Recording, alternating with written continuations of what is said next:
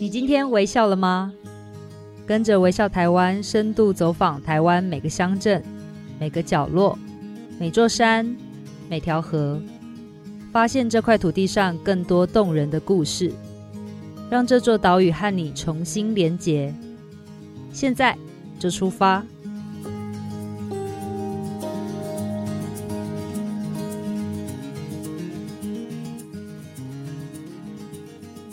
你今天微笑了吗？大家好，我是微笑台湾的总监李佩书。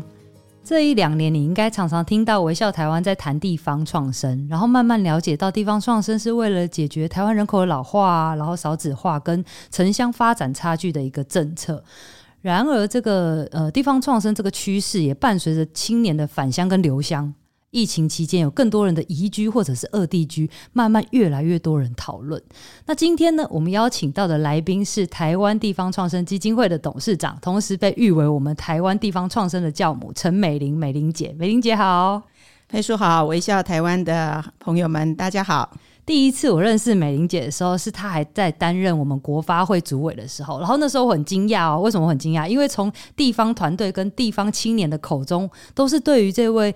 主委的支持跟认同，那我觉得光是这一点就很不容易了。然后美玲姐其实帮他们解决很多政策面的问题啊，然后因为有很多的事情需要靠这个单位的整合才能够往前推进，而且美玲姐真的是全台湾跑透透，每一个地方团队都是她亲自拜访，然后去了解他们在做什么跟面临什么问题。即便是到现在您担任这个呃董事长，也还是都都是这样全台跑透透。我前几天在跟美玲姐讲话的时候，她就说我现在人在澎湖哦，然后我们。有时候都会在金山啊，然后跟花莲相遇。不过我想要问美玲姐，因为我们知道说台湾讲这个地方创生是从二零一九年开始讲的，然后就是那时候您在担任国发会主委的时候提提出呃我们要来开始做这个地方创生。但是发展的这个三年，在迈入第四年的时候，你有没有观察到台湾台湾地方创生有什么样的变化？嗯、呃，我觉得第一个就是它。完全地方有被扰动了，嗯，这一点非常非常重要，因为过去中央的政策想要落实到地方，有时候需要你知道那个好像大脑要伸到四肢的末端，对，时间要很久，很久，可是像对，可是这一次地方创生就是很快的时间，我们就发现其实地方就整个通通已经都知道说哦，国家在推动这样的大的大型的一个计划，所以这样的一个扰动。让大家开始有这个开始有这个意识，然后也慢慢的觉得说，哎，我可能要去关心这个议题。嗯嗯，这是第一个。那第二个是因为刚好二零一九年是台湾地方创生元年，第二年就碰到疫情了，所以碰到疫情呢，我觉得这是转机。也就是说，疫情所有人几乎通通是被快要被打倒，对，然后也会面临到很多很多的挑战。嗯、可是也因为疫情，让大家去重新去思考，我原来想要做的东西是否会因为这个疫情之后，我就会被淘汰掉。所以我要想办法要存活下来。下来，嗯、所以我也会去开发一些创新的东西出来，或者我会特别去用数位的工具来改造。好，让我的这个想要做的事情，不管是呃企业也好，或者是呃我的这种服务，嗯啊、呃、产品啊等等，都做了很很大的一个幅度的改变。所以我觉得这三年来看到台湾的地方创生蓬勃发展，然后大家也都找到了存活的一个正确的方向。嗯，其实我自己在观察，我觉得其实是地方本来就有这个需求。然后刚好又提出了这个政策，所以是一个很好的 timing，对不对？对，我们常常讲说，过去政府的政策大概都是一个供给的取向嘛，就觉得说，哎，只要政府给你资源，嗯，好像你地方就自然就会做了。对啊，那。完全不知道人家的需求在什么地方。嗯嗯嗯，可是这一件事情，呃，地方创生，我们开始说要 button up 以后，也就是说，地方你先看你的需求是什么，然后我我提供的呃工具啦，或者政策的这一些这一个呃所有的资源都能够去 meet 到你的需求，这样子，那你就会发现，哎，这就是他们要的。嗯，那这样的话，大家就会比较有那种共同愿意来推动。跟接受，的确。那我其实自己在看，就这两年的发展啊，然后微笑台湾的读者一直都让我很感动，因为我每次分享一些主题的时候，他就会主动的问我说：“那他要怎么去支持？”这个地方，或他要怎么支持这个青年？对，我觉得这个就是一个很好的回响，表表示大家都在慢慢的重视。但是同时间，我又很担心，说说这个会不会是我们的同温层效应？会会不会就是只有我们这一群人知道什么叫地方创生？这也是我其实是很担忧的。嗯、那我很想问美玲姐一个问题，就是呃，为什么同温层谈了又谈的地方创生，但是大众不一定完全了解？嗯、我想这个就是台湾现在，或者是说新的这种呃社群媒体的关系的呃这个缘故啊，嗯、会让这个同温层就越粘越深。那就很难去做突破这样子。那佩叔应该很了解，我们是二零二零年就有所谓的台湾地方创生年会开始，对今年是第三年嘛。嗯、就在今年第三年啊、呃，我在那个闭幕的时候，其实我也跟大家分享，我认为到这个时候呢，我们同温层自己的呃机制哈，或者是说呃我们一些共同的目标做法上面，我们的互动交流已经到了一个。很高的一个极限了。嗯、那这个时候，明年展望明年，我们真的要突破这破这个同温层。嗯、那你要突破同温层，你当然要看到我另外一群 TA 在哪里。嗯、那所以，就像我自己就觉得，我这几年我的 TA 就是散落在各地的这些团队，嗯、所以我要把这些团队连起来，团结起来，让大家能够不只是交流互动，而且能够互相有所增长，好，能够成长。可是三年了，我觉得该做改变了。嗯、那我要寻求另外一个 TA 了。那另外一个 TA 在哪里？一定是在同温层之外的。嗯嗯、嘿，它应该是一圈又一圈。对，然后你要先找到那一外面的那一圈，对，没有靠近没有错，没有错。那现在我们呃可以看得到的，其实很简单，就是我想现在永续这个议题，嗯，也非常谢谢微笑台湾一直在谈这一个呃永续跟创生的关系。嗯永续的议题，二零五零的净零碳排的议题，我相信都是现在最夯最夯的，嗯、是大家应该要赶快去思考，而且要纳入我的核心的。呃，业务的内容也好，或者是就是内化成为我的生活的一部分等等，行为的一部分。那这个时候呢，就可以知道说，哦，我明年的 TA 在哪里？明年的 TA 就是要交 ESG 报告的这些大的企业了。嘿、哦，为什么？因为呃，大家都知道 ESG 报告是过去叫 CSR 报告嘛。那企业的社会责任，当然我们知道，企业不是以获利为唯一的目标，不是只是这样。创造股东的利益，嗯，可是呃，当时候讲社会责任的话，都比较广泛，所以我们会看到 CSR 报告里面都是很多很简单的，看起来是啦，他在做社会责任，可是如果你仔细去看它的效益，嗯，其实是有限的。它是不是就叫做永续？其实也还可以打很多的问号。比如说，很多的企业很喜欢做净滩的事情，嗯、很喜欢做一日对，一日志工啊、嗯、等等，你可能一次的活动就结束了。对，可是这一次活动所能够达到的效益呢，不是今天我去捡了垃圾，然后拉个红布条，说我今年今年捡或者这一次的活动捡到多少吨的海费，嗯，诶，那就叫做成果，不是诶，而是你捡到的海费后续它到哪里去了？对，是拿到焚化炉烧掉还是怎么样？嗯，那另外有没有借由这个进滩的这样的一个行为？有没有改变你的内化成为你行为的一部分？哦、这是最重要。哎，那将来你第二年再来捡的时候。哎，你你自己就会有所感触。然后，到底为什么我们的塑胶还是这么多？那等等，如果不能够去内化的话，其实说真的，那就是一次活动而已。是是。可是未来的 ESG 报告的时候，大家知道，净零碳排里面很强调的是 data 的问题。你要去做碳足迹的盘查，你要去做这个碳中和的计算。OK，这些都需要 data 的。嗯、那你既然需要 data，那就根本就没有办法说我不公开透明，我不能够把把这东西都掩饰起来。然后我想要做一些呃这种一次性的东西，就永远没有办法去永续了。嗯、所以 ESG 报告非未来如果要很精实它的内容的话，那。它就必须要把这个所谓的永续的议题，那个实质的内涵放进来。嗯，那我现在观察到很多的企业，他们在做环境永续这一块的部分，因为已经有很多的呃顾问公司啦等等帮他们在计算呐，他们就可以做得到。可是，在 S 的这一块，他们真的不知道应该要怎么去做。做嗯、那我们知道联合国永续发展指标里面的 SDGs 的十七项指标的最后一项叫做 partnership，嗯，就是你必须要有一个永续发展的策略伙伴。对，那我认为如果我能够把大企业跟我们的地方创生的团队把它连接在一起。连接在一起，变成一个策略的伙伴的话，那我相信这这样的话，不只是对他们的 ESG 报告会啊、呃、有所增进，嗯，那对我们的地方创生团队，我们也可以找到一个很好一起成长的。大企业来做一个协助，是那我我认为这是一个美好的未来。对，我觉得这是地方创生的这些团队一个很好的机会。是，就但是我据我所知啊，我就会想要问美玲姐两个问题。第一个问题就是，我过去在想说，哎、欸，企业跟地方。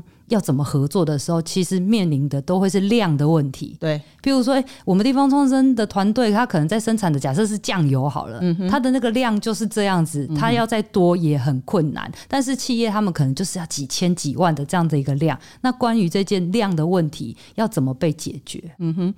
嗯、呃，我想台湾的市场很小哈，嗯、那呃，如果大家都把地方创生跟新创一样的想法，就认为我可能在一开始就一定要做 global 的做。全球化的，嗯、呃，我倒不认为说非要这样子不可哈，因为呃，地方创生毕竟它是呃，我讲过它是去中心化的，它要非常在地的，它必须跟土地做一些连接，跟文化历史做连接，所以它一定会有它的局限性，所以它跟大企业的合作倒不一定在于说未来它的产品要变成是一个量产，嗯，然后要行销到全世界或是呃更多的地方。反而是说，如果企业能够跟他合作，充分的去运用到台湾本地的资源或者在地乡镇的资源，然后能够把这样的一个成果去回馈给他的员工的照顾，因为 S 里面其实也有很一大部分是在照顾员工，或者他们要去照顾一些特定的弱势的团体等等，这种结合其实就可以让我们的呃。既有的量就能够全部的销售完毕，我觉得那样也就可以了。我们并不一定要把它改变说，说哦，我一定要到自动化的生产，然后量一定要冲量到什么程度？哦、我就举一个很简单的例子，比如说我们的百发百中在这个台东，台东，嗯，它其实是要照顾这些部落妈妈，对，它这个品牌就是卖阿拜的，对，哦、让这个部落妈妈有自信、有经济的能力。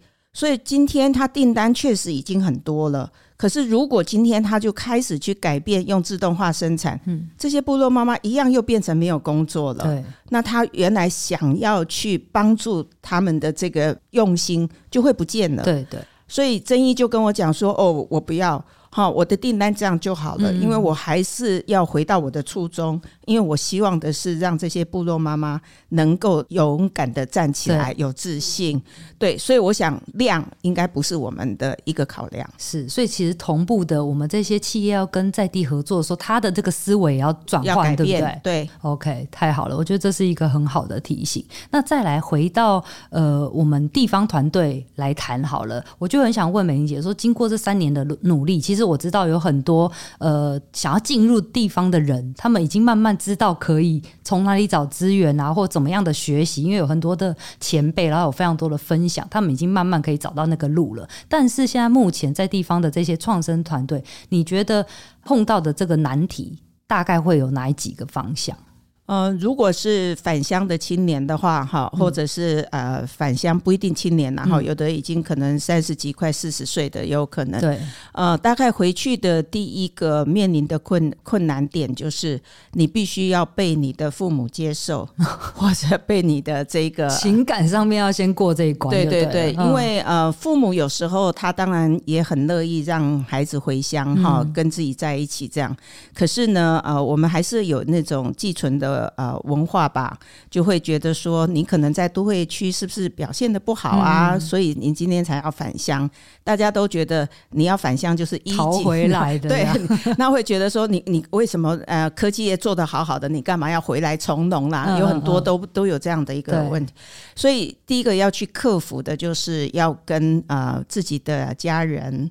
啊、呃、做沟通哈、嗯。那第二个就是要跟你的在地、你的故乡的人去了解他们的需求，这个很重要。对，所以这一个对话跟沟通呢，在我觉得是呃最重要的、嗯，因为我看到有很多团体或者这些团队，常常就是大家都会眼睛瞪着你，然后都看衰你嘛，哈、嗯，就觉得说你绝对做不起来的这样，嗯、所以你自己必须要把持得住，然后坚持哈。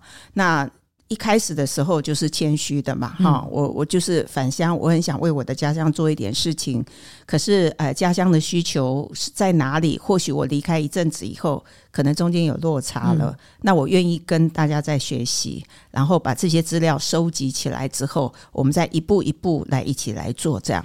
那另外一个，当然我也还是要强调一点，我们现在真的没有所谓的。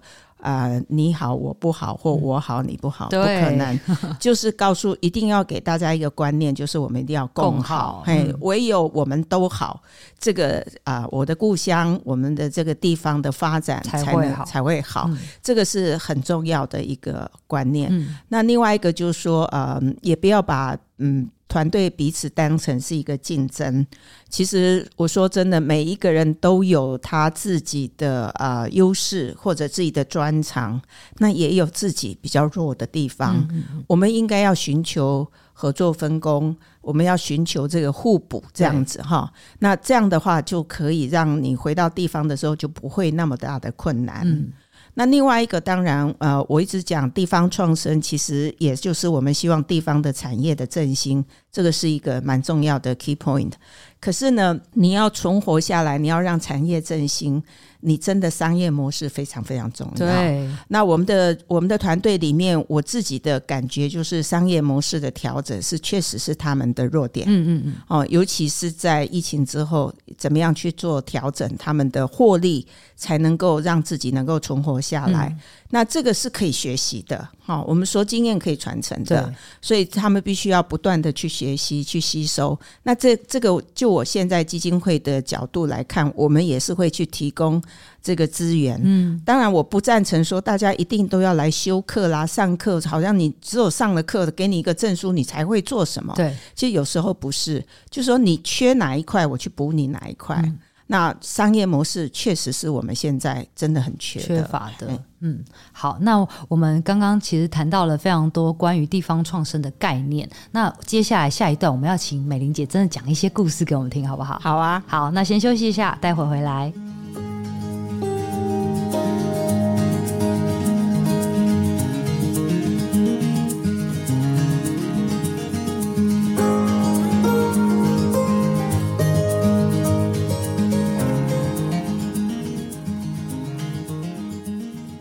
欢迎回到节目。今天我们邀请到的来宾是台湾地方创生基金会的董事长陈美玲美玲姐。美玲姐刚刚在上一个阶段跟我们讲了非常多地方创生的概念，就是你为什么要知道地方创生？地方创生跟我们有什么事？有什么关系？但是接下来想要请美玲姐谈一下真实的案例，来给大家一些比较实际的想象。因为我们其实有谈到说，有一些地方创生的团队其实已经开始跟我们的企业有合作了，对不对？呃，其实呃，台湾的企业呃，我觉得他们的敏感度其实也蛮高的哈、嗯，他们也很快的就会去找到我们的团队了哈。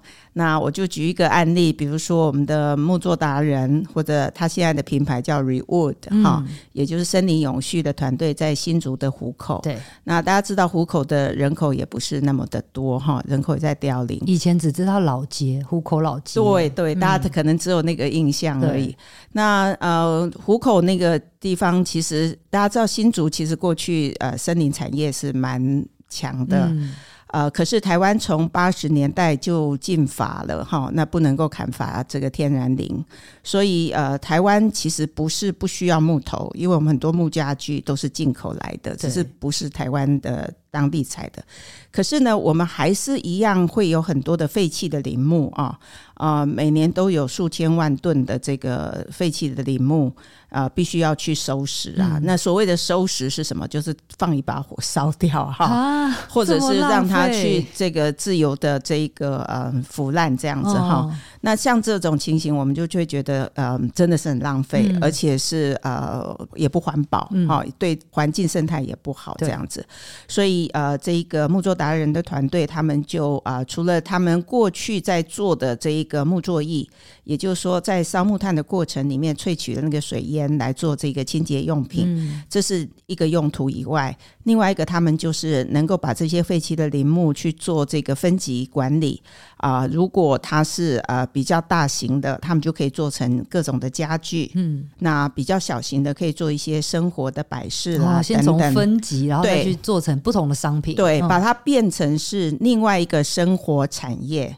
那这几年来，他们已经呃培养了，不管他们在这个修枝上面有专业的树医师，或者叫树艺师，哈，嗯，能够呃，你知道。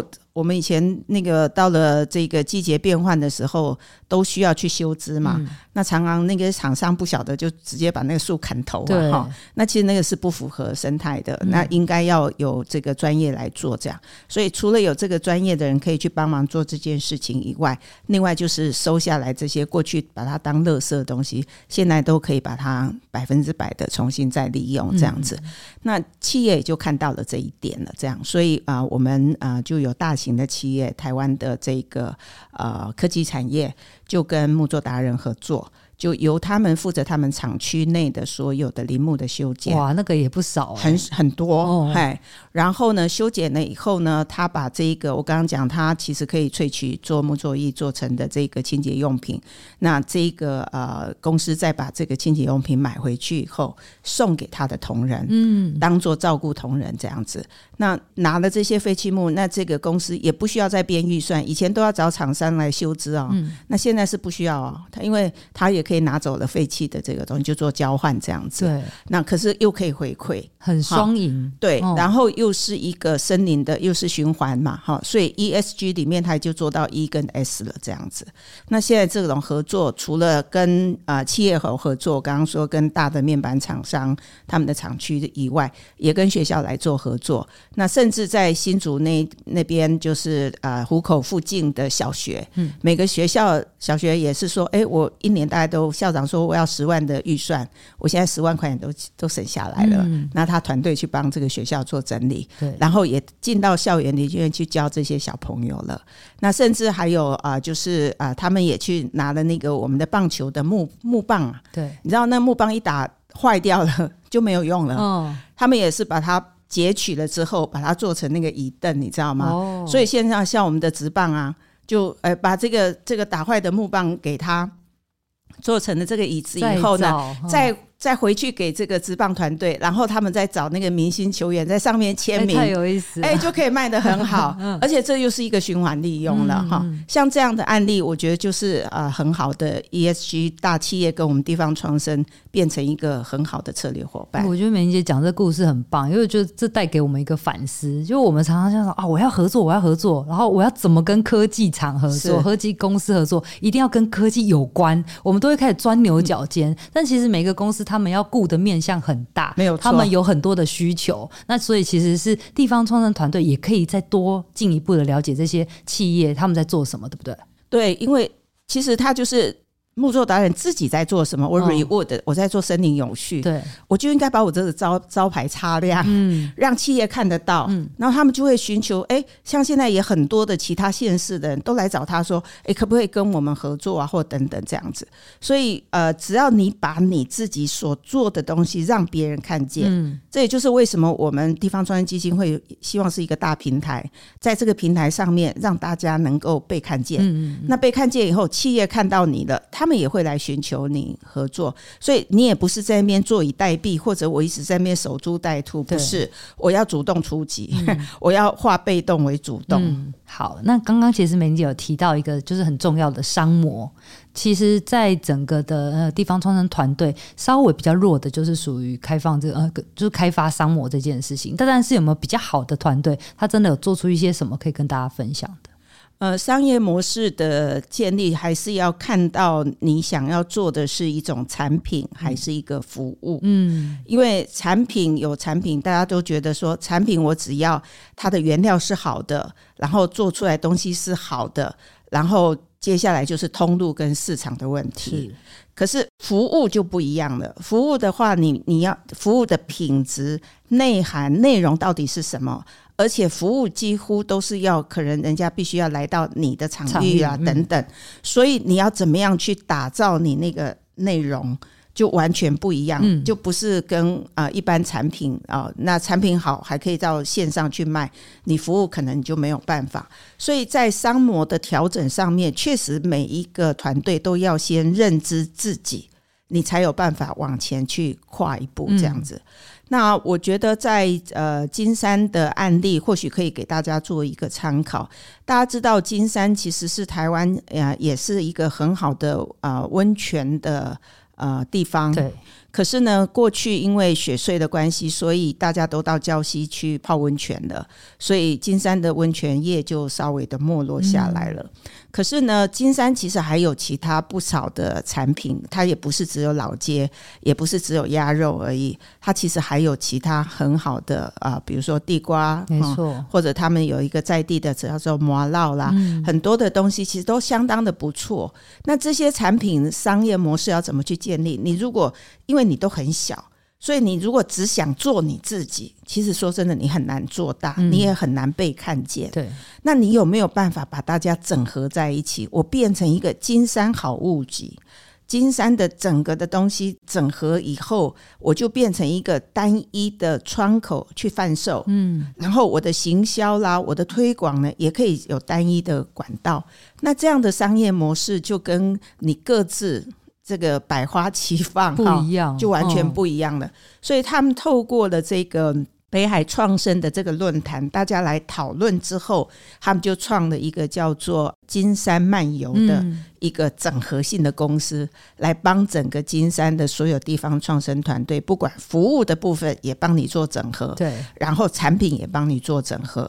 那这样销售起来，大家也觉得轻松很多，然后也觉得获利其实并没有变少。啊、不，然不然我一家小店，我又要做东西，然后我又要卖东西，其实是很困难的。对。所以像这样的整合的情况，商业模式你稍微改变一下，你就可以有不同的一种呃方法，嗯嗯，哦去做行销也好，或者去做服务也好。所以现在金山看起来这两年。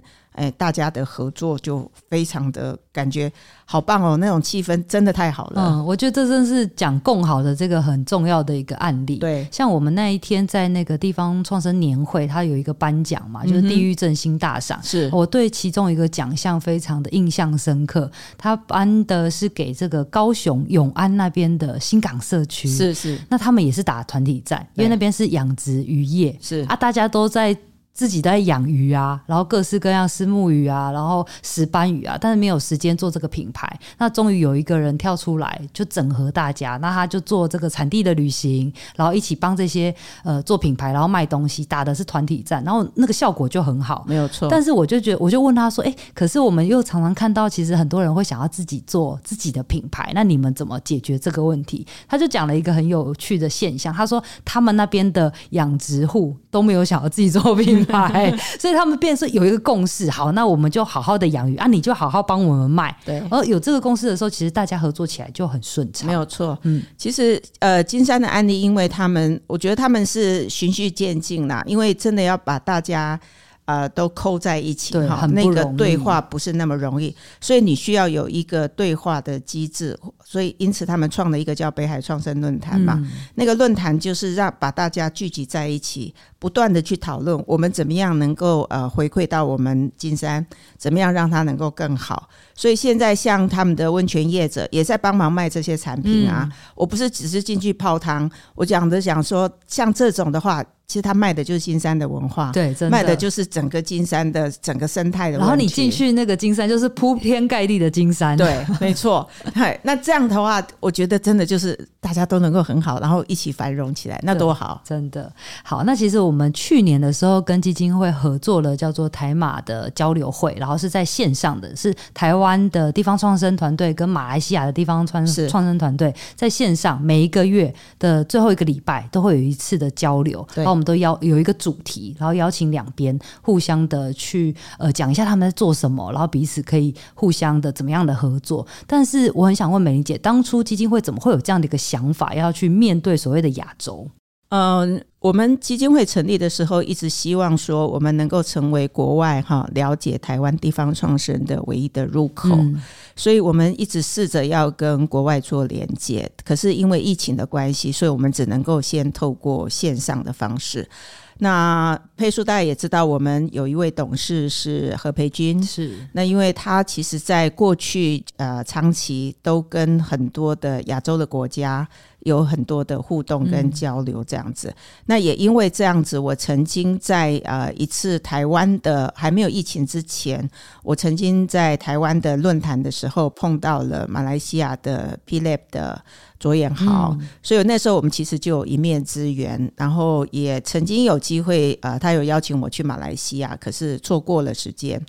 那因此，在这一次疫情之后，我还是觉得说，如果我们能够在疫情期间就开始启动跟这个呃东南亚国家做这个呃线上的交流的话，或许我想要呃让人家更了解台湾的地方创生的目标就能够往前迈进这样子，嗯、所以我们就呃一拍即合。那也谢谢微笑台湾，谢谢佩叔协助我们把这一个计划给他呃顺利的进行这样。那我们呃。这个计划在去年的下半年总共进行了六场，嗯，那圆满的完成了，那效果也非常的好。那大家都说，啊，我们今年呢，我们就要来实体的互动了，对，因为呃，每次听了对方的报告以后。呃，台湾的人就很呃就很想要说，哎、欸，我好想去马来西亚看看。看看嗯、那马来西亚也说，哎、欸，你们台湾做的好像很好，哎，我们也想来看看。所以我觉得这是一个很好的契机，让彼此的了解，嗯、然后互相将来就可以去互动。那其实不止马来西亚哈，还有日本也也跟我们开始在做接触了。所以呃，我我认为做地方创生这件事情，如果从全世界的人口趋势来看，很多。已开发的国家都开始面临的这些问题，可能他们也都有需要互相的学习啦。嘿，所以我们从我们呃语言比较接近，或者是这个呃距离比较近的国家开始启动，然后慢慢把它扩出去。这大概也是我们必须要走的路。嗯，因为有时候我我常常在觉得说，呃，台湾好像就很小，市场也很小，但是我们又要讲越在地越国际，是，所以其实你的市场就是在整个亚洲，所以不要就觉得说啊，那我这边做做小小的就好，那你应该去看看别人怎么做，然后他山之石可以攻错。我印象很深刻，我们在交流里面，我就看到马来西亚的一些典范，譬如说他们的这个木工厂。老旧的木工厂怎么样重新的去让更多人走进去？他就办了一场音乐会，在那个工厂里面，那个氛围就觉得哇，真的是太太神奇了，可以重新的去活化这个地方。然后像是说，诶、他们有一些呃比较传统的建筑，那他们用民宿的概念，让大家了解马来西亚在地的文化。我觉得这都是呃我们自己。台湾在看怎么样做地方创生的时候，一个很好的捷径。对，我觉得都是可以学习的一个方向。嗯，那美伶姐，我会很想要知道说，哎、欸，基金会今年的重点会是放在哪里啊？嗯好，那我刚刚有提到的，就是说我们要突破同温层嘛，哈，其实那个就是我们基金会今年的一个最大的重点了，哈。因为去年啊，我们募集了这个地方创生的团队，我们现在也总共募集了大概有快一百四十个团队了，哈。那陆续在增加当中。嗯、那现在接下来，当然我们就是啊、呃，不能自己在相互取暖而已。嗯、虽然我们知道我们还有啊、呃、成长跟学习的空间，可是我们真的必须要把它这一步要跨出去了，要跟外界去做交流。就像佩叔讲的，呃，有时候我们在外面讲地方创生，我们自己觉得我很熟了，可是。外面的人还是不知道，知道对，对，还是有一群人完全不知道，嗯嗯，所以我们必须要跟呃外部沟通，或者是外部对话。我觉得这个是很重要的。那这个会是今年地方创生基金会的一个工作重点，因此我们会带着我们的团队跟企业来做这一个交流。嗯，我们希望企业的不管是他们的这个负责人，或者他们的永续长，他们的人资。啊、哦，这个人资长是不是能够啊、呃、拨拢来跟我们做这个交流？我们会陆续的办这样子的一个活动，让我们的团队被他们看见，然后寻求一个合作的模式。呃，我们希望呃，在今年内，希望能够有很多团队。能够像木作达人这样跟啊、企业界能够有这种合作的备忘录的签署，或者真正的就是进入了陪伴的阶段。是，今天美玲姐跟我们谈了很多，她对地方创生，就是台湾要发展地方创生的眼光。然后，其实每一期我们的微笑季刊，美玲姐都有在她的专栏里面有一些重要的提醒。譬如说，像在去年的春季号的时候，她就提醒了一件事情：地方创生不等于观光，但是好的在地体验就可以为产业加值。然后在夏季号的时候，他说了一件事情：地方创生不是年轻人的责任，他必须要全龄共创，甚至你要运用到长辈的力量，运用到你呃，譬如说呃，在学校，因为学校有非常多的小朋友，他可不可以加入这样的一个地方创生？我觉得这是应该要思考的事情。然后再来秋季号的时候，他告诉我们，地方创生没有 SOP，你要找出地方的 DNA，然后跟地方强连结的产业，不能只是再次的复制贴上。最后在冬季号，就是在年尾的时候，他告诉大家说，年度的地方创生的关键字是哪三个？就是共好、信任跟创新。而且他提醒大家，记得要先合作再分工。那我相信，越来越多人了解、关注跟讨论台湾的地方创生，才会慢慢的走出自己的路。今天谢谢美玲姐的分享。也谢谢佩叔，谢谢微笑台湾的朋友们。如果喜欢微笑台湾的节目，欢迎给我们五颗星，也可以点击资讯栏中的连结，跟我们分享你对地方创生的想法。我们会赠送一本当期的微笑季刊给你，也会在节目中跟大家分享你的故事哦。今天的微笑台湾就到这边，我们下次见，拜拜，拜拜。